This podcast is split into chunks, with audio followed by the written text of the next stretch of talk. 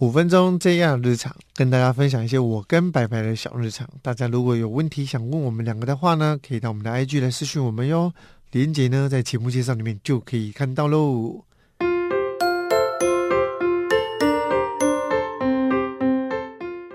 今天的主题呢是旅行最能看出两个人适不适合在一起。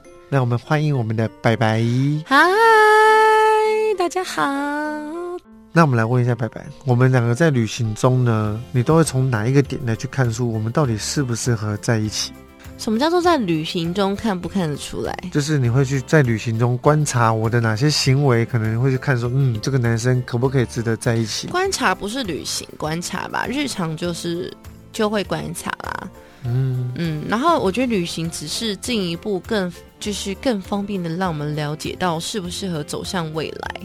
我觉得旅行是一个蛮好的呃方式，在于。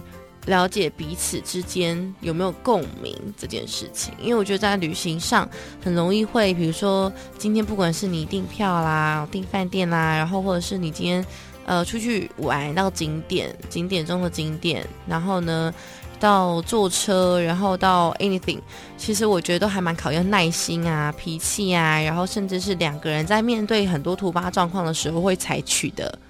态度，嗯，对我觉得这个就很很让我可以看到，这这日常相处，我觉得绝对就可以知道适不适合在一起。但是我觉得这点就可以了解到适不适合有未来。哦，对，就是他们有些人是适合在一起的啊，但他不适合跟你结婚啊。你交往的时候很开心啊，很棒啊，但是结婚不行，对嘛？那我觉得旅行就很适合，因为旅行他还可以，他要睡一起，他要在一起在一个。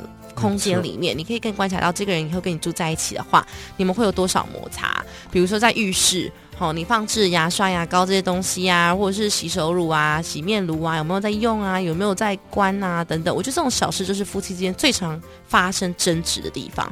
然后旅行，如果是一般没有在同居的情侣，旅行真的很容易可以看得出来。或者是同居的情侣，其实大部分来讲就已经可以经历过很多旅行的会发生的事情了。但当然，旅行还有一个重点，就是我突发状况这一点，就是我觉得他很棒。他跟同居的时候又不一样。旅行的话，突发状况，我觉得应变能力，然后面对突如其来的状况的时候，大家会采取的是体谅、包容，还是互相协助，还是互相的谩骂？我觉得这个还蛮蛮可以看出来的。所以其实生活当中会有很多的小问题呢，都是可能需要去观察的。那在旅行中呢，我们可以加速放大这些行为，所以我们可以从旅行中呢来去看看，哎，他怎么会有这样的一个生活习惯？哎，他怎么会这样子做？他怎么会有这样的一个态度？那我想问一下白白说，有没有发生哪一件事情会让你觉得说，哎，这个行为是完全不行的啊？你可能之前的经验当中，呃，不一定会是我啦。可能台台中那种小住两天一夜，对算了吧。OK，那这个算的话，好，因为我觉得在国内旅行比较不容易有问题，耶，都是国外。可是国外我只有跟你过。哦，那我们出国过这么多次，有没有从哪一些方面你看到？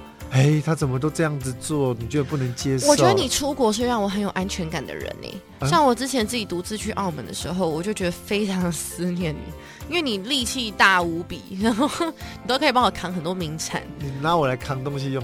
对，就是那种话。我每次都买好五六盒伴手礼的时候，我就觉得你很想念你，因为这太重。我印象深刻，每次去日本，两两手都是一堆袋子。对啊，都是满的。然后回回去饭店，永远都是一堆东西，手快废了。然后除了体力部分以外，呃，Google，你是我的人肉 Google，我觉得你太好用了，因为我是一个不会看 Google 的人。然后到国外更惨，因为我在台湾看 Google，我都会放大再放大。然后我现在站在邮局口，我就会放大我这 Google 地点是邮局在哪里，然后我把它转成我自己现在这个位置，然后我才能够去找方向跟找那个。可是他就是随便一个箭头一出来，他就可以马上看懂了。那我就是完全没办法。然后，那我在国外更惨，因为你在国外，你不一定有那么多可能 seven 或什么让你去，就是找或者让自己站在那个 seven 的那个位置。对，因为我都是一定要站在那个位置，我才有办法去分辨说我在这个位置，然后这个 Google 箭头在这个位置的路的前面。那 OK，所以现在我应该要往右走才去哪里什么的。但是他就很厉害，他就是很轻松就可以 Google 然后找到，然后做任何的什么新干线也都不会迷路。我觉得太厉害了，我觉得这是我我觉得非常非常强的地方。然后旅行中，因为我算是个性比较急的人，就是你听我讲，他就知道我非常的急。然后呢，如果遇到什么事情，会比较容易紧张。然后步调很快，我是一个步调很快、讲话很快、做事情很快，然后只求完美你知道，我其实不希望任何一丁点问题，即使我知道一定会有，因为旅行不可能是完美的，但我努力追求完美。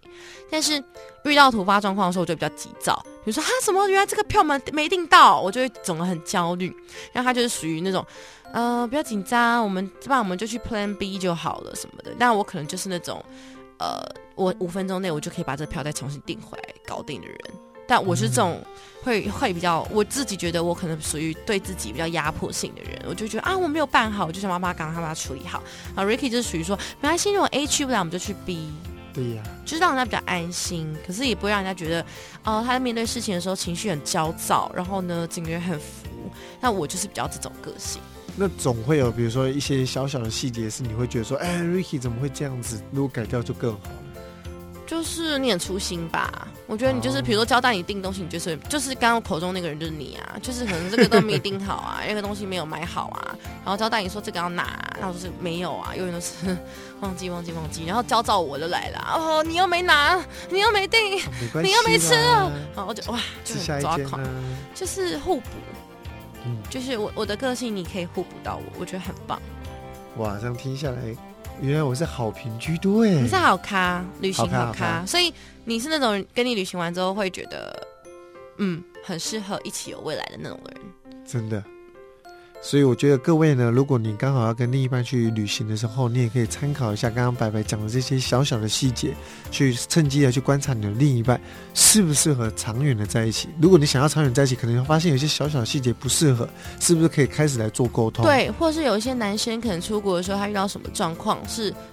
你们当初没有预料到的，好，比如说我就打个比方，比如说今天就是要玩那个什么什么东西，然后要大家就说好去 Klook 订票，然后就是没有订成嘛，或司机没有来开车载大家嘛，男生如果暴走，有没有？讲脏话干嘛的，其实你都要注意到了，嗯，因为这种就很可怕，我可能会有家暴，嗯，家暴我是不知道，但是就是情绪控管能力一定有问题，嗯就这都是旅行可以看到的，然后或者是你们各自在旅行的时候出去玩，去 pub 去夜店，然后可能。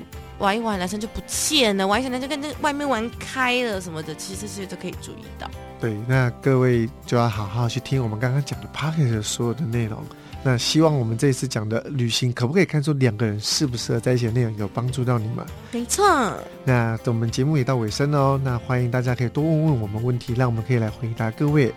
JR 健康新干线，身体健康看得见，维持体态营养资讯不漏接。IG 脸书搜寻营养师 Ricky。还要记得订阅、分享 Ricky 和白白的 Podcast，JR 健康新干线，我们下次见，拜拜。